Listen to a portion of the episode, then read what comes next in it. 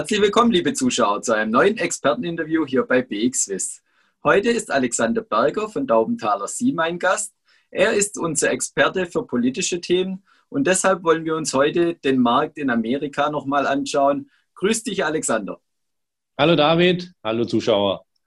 Ja, Alexander, wir haben die ersten Monate jetzt gesehen unter der neuen Regierung, unter Biden. Kann man hier schon eine Handschrift erkennen, vielleicht auch in Bezug auf die Wirtschaft? Ja, eindeutig. Ja, seine Themen, die er im Wahlkampf äh, verkündet hat mit Umweltschutz, die setzt er natürlich auch fleißig um. Und das ist auch der elementare Unterschied in der Wirtschaftspolitik. Ganz nebenbei natürlich äh, macht er vor allem natürlich auch Infrastrukturthemen mit zwei Billionen Euro. Ja, das ist natürlich auch eine Hausnummer. Auf der anderen Seite, jeder, der in den USA mal Urlaub war, weiß, auch ist dringend notwendig. Straßeninfrastruktur, Brücken, ähm, Stromnetze, aber auch natürlich Breitbandanschlüsse. All das fehlt natürlich in den USA. Und da sind zwei Billionen dann gar nicht so viel. Auf der anderen Seite müssen wir natürlich aufpassen, wer im Glashaus sitzt, sollte nicht über die Amerikaner schimpfen. Also auch in Europa sind es natürlich Themen, die auch äh, dringend angegangen werden müssen. Und dann im Sozialpolitik ist er natürlich auch ähm, aktiv. Das fließt so ein bisschen in die Wirtschaftspolitik ein. Er möchte, dass es auch Universitäten gibt, die man umsonst besuchen kann. Ähm, Kindergeld nach europäischem Modell. All diese Themen, dass eben eine breite Bevölkerungsschicht eben auch Bildung erfahren kann. Was ja sehr wichtig ist, was wir aus China ja auch kennen. Äh, China hat die letzten zehn Jahre eben sehr, sehr stark auf Bildung gesetzt dass eben junge Leute dann eben auch äh, im Technologiesektor angesiedelt werden. Und das möchte er auch umsetzen. Wenn wir vielleicht noch geschwind ins Detail gehen bei dem Thema, auch in Bezug auf die äh, Handelskrise und Strafzölle, siehst du da auch eher eine Entspannung? Also fairerweise muss man ja sagen, das Gesicht ist etwas freundlicher geworden, aber er hat die Außenpolitik nicht verändert. Also auch die Einreisebeschränkung zum Beispiel von, dass da also Europäer gar nicht nach Amerika fliegen dürfen, ist ja auch ein existent, war viel kritisiert.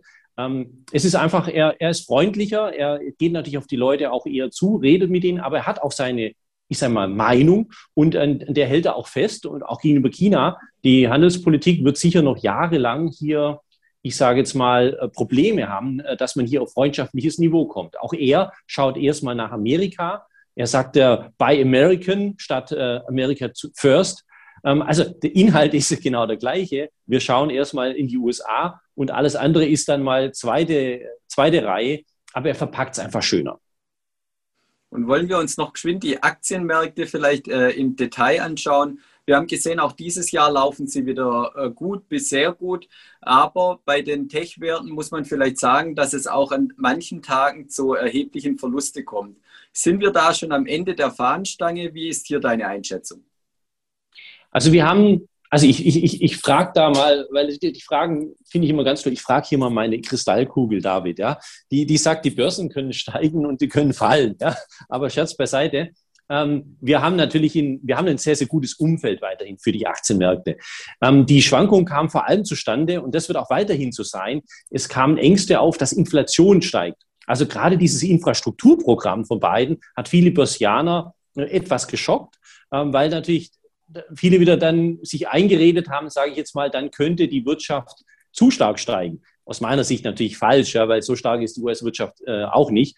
Aber das waren so die Ängste, äh, dass eben dann die Zinsen steigen und das sind dann so die Tage an der, an der Börse, wo einfach hier dann auch die Volatilität zunimmt und vor allem dann bei Tech-Werten. Aber grundsätzlich ist das Umfeld für die Aktienmärkte weiterhin sehr gut. Die Verschuldungsquote, das wissen wir auch, diese zwei Billionen müssen ja von irgendwo herkommen.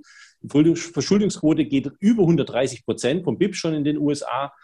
Es wird zu Steuererhöhungen äh, auch natürlich kommen unter beiden und all das ist grundsätzlich, also die Steuererhöhungen vielleicht sind nicht so gut für die Börsen, aber grundsätzlich, sage ich mal, das Umfeld wird weiterhin sehr, sehr positiv für Aktienmärkte sein.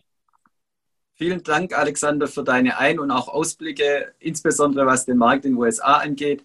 Und liebe Zuschauer, schauen Sie wieder bei uns vorbei, wenn es heißt Experteninterview bei BXWIST TV. Herzlichen Dank.